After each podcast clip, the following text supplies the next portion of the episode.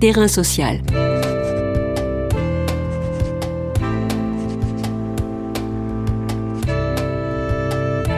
Hugues Chevarin. Stéphane Tonla. Stéphane Tonla est ethnographe, chargé de recherche au CNRS au laboratoire Mosaïque, Université Paris-Nanterre.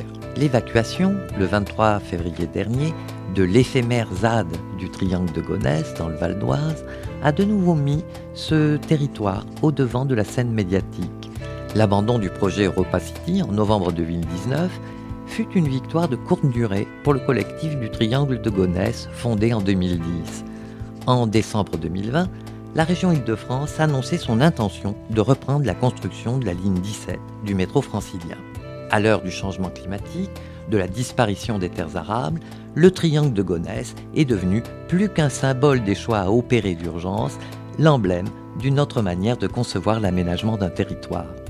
Terrain social rencontre aujourd'hui un ethnographe qui a fait de son objet d'étude un combat. Terrain social.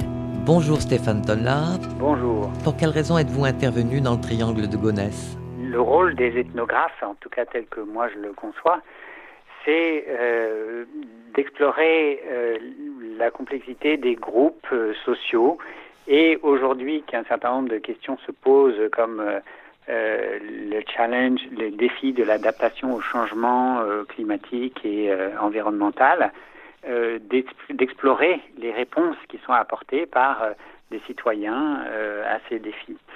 Et donc le principe de l'ethnographie, c'est de se plonger dans un terrain et euh, d'y passer un temps assez long jusqu'à ce que on soit euh, en gros euh, membre du groupe et qu'on puisse comprendre les motivations et les modes d'organisation de ces personnes. Donc en 2017, je cherchais dans la région parisienne une mobilisation environnementale qui, à mon avis, serait intéressante à documenter pour montrer au reste du pays qu'est-ce que les citoyens peuvent faire lorsqu'ils prennent la question du changement climatique au, sérieux. Et donc, je, suis allé euh, pour la première fois en mai 2017 sur le terrain à Gonesse et euh, c'était la première fête des terres de Gonesse. J'ai été surpris de voir que le collectif, qui s'appelle donc le collectif pour le triangle de Gonesse, avait la, la capacité d'amener sur ce terrain au milieu de nulle part, entre deux aéroports, hein, environ un millier de personnes mobilisés par la sauvegarde de ces terres. Et donc ça, ça m'a décidé à faire ce terrain pour comprendre euh, comment est-ce qu'on pourrait arriver à mobiliser autant de monde euh, pour des terres agricoles que jusqu'à maintenant ne semblaient pas concerner grand monde? Est-ce qu'au départ, vous avez constaté qu'il y avait un type de population peut-être plus concernée, plus engagée? Par la suite, les choses ont évolué dans le regard euh, et dans les études que vous avez pu mener? Depuis le début, hein, c'est un petit groupe de, personnes concernées qui mènent la lutte, hein, qui est le noyau de la lutte, donc qui sont les membres de ce collectif, le collectif pour le Triangle de Gonesse. Ce sont des habitants du, nord euh, de l'agglomération parisienne, donc des deux départements, de Saint-Denis et du Val d'Oise, Seine-Saint-Denis et Val d'Oise. Et je dirais dans la moitié de ces habitants, il y a des retraités qui sont plutôt euh, des professions intermédiaires comme des professeurs de collège, euh, des travailleurs euh, dans la zone aéroportuaire ou des il y a un médecin aussi, médecin du travail. Donc des, professions intermédiaires, plutôt un petit peu éduquées, mais pas forcément beaucoup, et essentiellement des personnes, je dirais, blanches. On a avec quand même quelques personnes, disons, d'origine plus lointaine, mais pas beaucoup. Et c'est vrai que les habitants euh, les plus nombreux des villes alentours, qui sont des villes assez pauvres, hein, comme euh, Villiers-le-Bel ou Aulnay-sous-Bois, ne sont pas très mobilisés. Mais je dirais que c'est un peu le cas partout sur toutes les luttes environnementales aujourd'hui. C'est que euh, les populations les plus défavorisées ont plus de mal à se mobiliser pour ce genre de cause. Non pas que ça les concerne pas, parce qu'elles sont en fait très concernées quand on les interroge, hein, euh, mais que d'abord elles ont d'autres euh, problèmes en général à gérer. Et puis, je m'en suis aperçu aussi beaucoup à Gonesse, par exemple, qu'une bonne partie de la population de cette ville a perdu confiance dans les institutions de notre euh, République et donc euh, ont du mal à s'impliquer à la fois pour aller voter, hein, les taux d'abstention sont très forts dans ces villes, ne croyaient pas non plus au projet Europa City qui leur promettait monts et, et merveilles, beaucoup d'emplois, mais aussi ne sont pas capables, dans l'autre sens, de croire par exemple, aux promesses du collectif pour le triangle de Gonesse qui leur disait si on gardait ces terres agricoles, on pourrait faire du maraîchage et, par exemple, développer des filières d'alimentation locale avec des emplois plus durables et nourrir, par exemple, les cantines en bio. Et donc, c'est une population, euh, je m'avance un petit peu, mais je dirais qui est un petit peu éloignée de l'implication politique. Non pas parce que ça ne l'intéresse pas, mais parce qu'elle n'y croit pas. Cette perte de confiance, elle prend longtemps avant de s'établir. Et c'est seulement aujourd'hui, euh, deux semaines avant justement l'ouverture de la ZAD, hein, euh, le 17 janvier 2019, 2021, quand on on s'est retrouvé sur le triangle pour signer le serment du triangle, que on a eu euh, des associations locales d'habitants qui ont commencé à s'impliquer. Et elles se sont impliquées pour une raison assez simple, c'est qu'elles ont réalisé que les investissements que l'État mettait dans cette ligne 17 et surtout dans cette gare inutile du triangle de Gonesse, en fait, étaient une dépense qui retirait de l'argent à d'autres investissements dans ce que eux appellent les vrais transports du quotidien, c'est-à-dire le RERD, euh, notamment à Gonesse-Villiers-le-Bel. Hein. Et le RERD, il faut le savoir, est une ligne assez ancienne qui souffre de nombreux dysfonctionnements. Et par exemple, là, depuis plusieurs week-ends, elle ne marche pas. Euh, donc voilà, il y a une, convergence, on pourrait dire aujourd'hui, des intérêts euh, des quartiers et des environnementalistes qui disent il faut mettre l'argent là où on en a besoin et arrêter d'urbaniser les terres agricoles euh, avec l'argent public. Est-ce qu'on peut mettre un petit peu en exergue la particularité de ce triangle de Gonesse afin de, mieux comprendre peut-être l'investissement de ce collectif pour le protéger Ce sont 700 hectares de terres agricoles qui sont coincés à l'intérieur de l'agglomération parisienne, juste sur sa bordure extérieure, euh, comme un coin qui rentre dans l'agglomération. Il constitue une, forme de trame verte, on pourrait le dire comme ça, hein, jusqu'à connecter presque au parc de la Courneuve, Georges Valbon, et euh, donc amener un peu de fraîcheur dans Paris. C'est son premier aspect. Hein. c'est que c'est un exemple d'une agriculture qui n'est pas séparée de la ville, première chose. Deuxième chose, c'est un exemple de terres qui sont coincées donc entre les deux aéroports du Bourget et de Roissy et qui, à cause des bruits des avions, ne sont pas constructibles et donc euh, sont restés en culture céréalière depuis euh, très longtemps. Les membres du collectif ont découvert, en côtoyant euh, les agriculteurs, c'est que ces terres ont des rendements exceptionnels, sans arrosage. Donc, en fait, sont les greniers à blé de Paris. Ce que j'ai appris, par exemple, de la bouche de militants, c'est qu'ils ont dit que c'est grâce aux terres agricoles que Paris est là où il est aujourd'hui. Il y a une idée comme ça dans ces terres agricoles qu'on retrouve d'ailleurs dans le serment du triangle, qu'elles sont un patrimoine commun de la nation. Et donc quelque chose qu'il faut protéger, non seulement parce que c'est historique, mais aussi parce que c'est l'avenir de l'autonomie alimentaire euh, éventuelle de la métropole. Est-ce que euh, les accords de Paris en 2015 ont conforté ceux qui défendent ces terres c'est sûr que la COP 21, donc qui a eu la conférence de Paris, qui avec non la conférence des partis qui, qui a donné lieu aux accords de Paris signés en 2015 euh, au Bourget a, été un élément important pour cette mobilisation, puisque on a eu euh, là un, jet de pierre du triangle, une mobilisation euh, assez historique qui a permis ensuite aux militants de dire bah, si on veut prendre ces accords de Paris au sérieux, il faut protéger les terres agricoles qui sont juste à côté. L'annonce de la reprise des travaux de la ligne 17 par la région Île-de-France a-t-elle permis un sursaut de la mobilisation?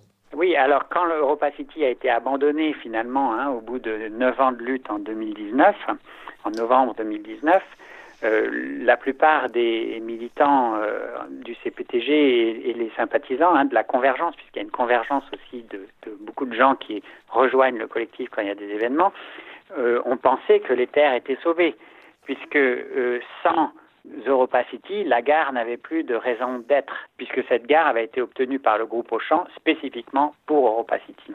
Alors, euh, le, problème, c'est que l'État a lancé une consultation. Hein, euh, il a demandé à haut fonctionnaire, Francis Roltangui, de faire une étude prospective sur les scénarios possibles de développement du triangle, mais il ne l'a jamais rendu public. Or, cette étude a fuité et on sait qu'elle favorise un scénario dans lequel il n'y aurait pas d'urbanisation puisque cette gare n'a pas vraiment d'utilité et qu'aujourd'hui, il n'y a pas d'autres projets pour remplacer Europa City. Or, on a appris en décembre dernier, notamment parce que par des péripéties juridiques, le, les terres agricoles se sont retrouvées urbanisables, que la Société du Grand Paris comptait euh, relancer les travaux euh, en février 2021. Et donc, c'est là que les militants ont réalisé que malgré les promesses du gouvernement de limiter l'artificialisation des terres et l'urbanisation, il n'en était rien, puisque si on met une gare dans les champs, on sait bien qu'il faudra construire autour. Et donc, cette déclaration de la Société du Grand Paris a créé un sursaut de mobilisation, qui, je crois d'ailleurs, a été un peu renforcé par le contexte de la pandémie, euh, puisqu'il y avait eu euh,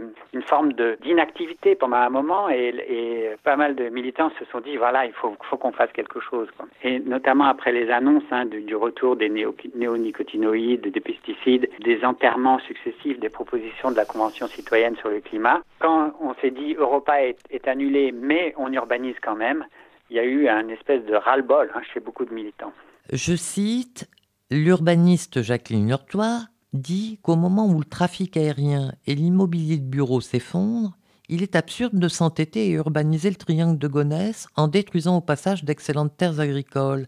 Est-ce que cela résume bien la situation? Alors, Jacqueline, c'est une membre du, du collectif hein, qui a beaucoup nourri par ses recherches euh, les, les, arguments euh, du collectif et qui non seulement les a nourris, mais aussi les a fondés. C'est-à-dire que il faut bien comprendre que la critique que le collectif du Triangle de Gonesse porte sur cette ligne de, sur cette gare du Triangle et sur Europa City n'est pas une critique juste parce qu'il faut sauver les terres par principe.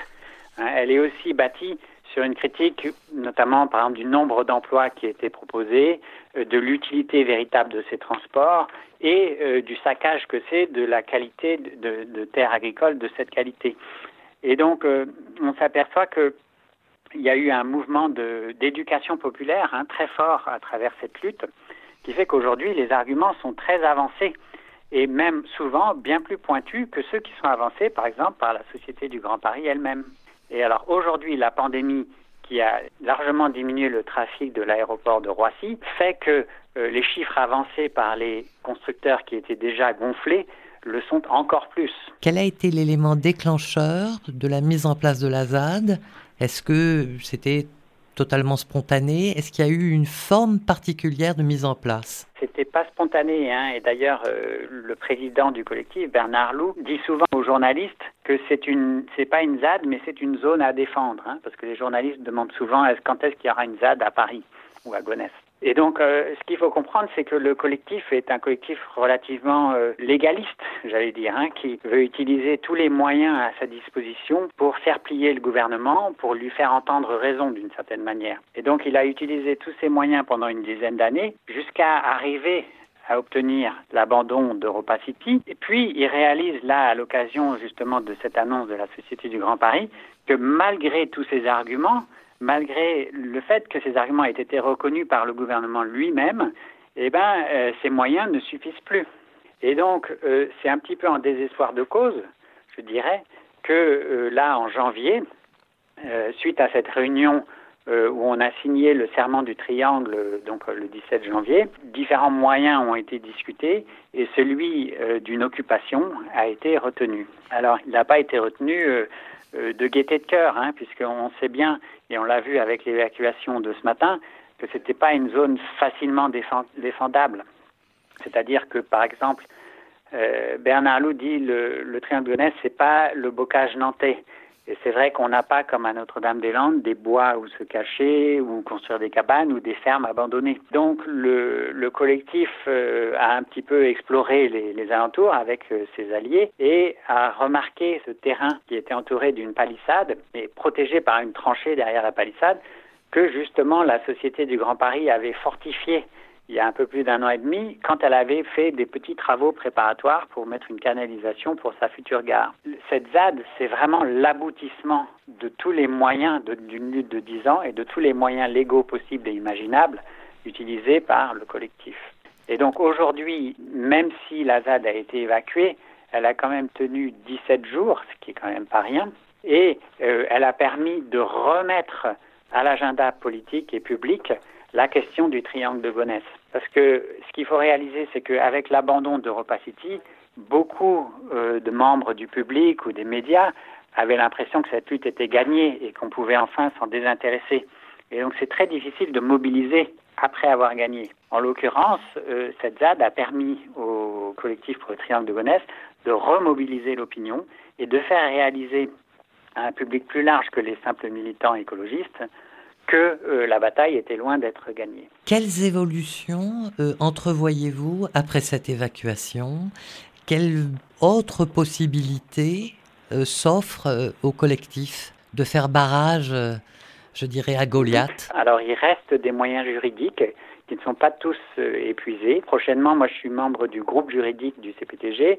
Euh, on va avec notre avocat euh, déposer un référé suspension contre l'autorisation environnementale de la ligne 17 sur laquelle il y aurait cette gare du Triangle. Un recours parce que les constructeurs n'ont pas prévu des mesures suffisantes pour compenser les pertes d'espèces protégées. Et puis, il va y avoir probablement, si le gouvernement euh, continue à, se murer dans le silence et, à laisser faire des travaux hein, sans prendre de, de, choix euh, importants sur quel est l'avenir de ce triangle, euh, ben, il y aura probablement des actions de blocage de chantier. Est-ce que la médiatisation de cette lutte est un passage obligé pour en, voir peut-être la victoire Il y a différents types de mobilisation environnementale hein, et celle-ci, en l'occurrence, est une mobilisation avant tout médiatique. C'est-à-dire que c'est une mobilisation qui, comme elle considère sa cause comme juste, euh, voudrait la faire connaître du plus grand nombre possible, afin que euh, la pression de ce grand nombre soit suffisante sur les institutions, le gouvernement, pour qu'ils prennent la bonne décision. Hein, c'est pour ça que je vous disais que c'est un mouvement plutôt légaliste euh, qui cherche en fait à rendre plus vertueuses nos institutions, hein, pas forcément à les renverser. Et pour ce, le moyen principal en fait dans ce dans cette, ce type de lutte, c'est les médias. Et donc, euh, euh, bien sûr que là, par exemple, on a eu une ZAD intéressante hein, qui, à l'inverse de nombreuses autres ZAD, a été très publique. En fait, c'était euh, probablement ce qui a aidé cette euh, ZAD à tenir aussi longtemps, même si c'est assez court finalement, c'était son exposition médiatique. Merci Stéphane Tonla. Je rappelle que vous êtes ethnographe, chargé de recherche au CNRS, au laboratoire Mosaïque, Université Paris-Nanterre. Terrain social.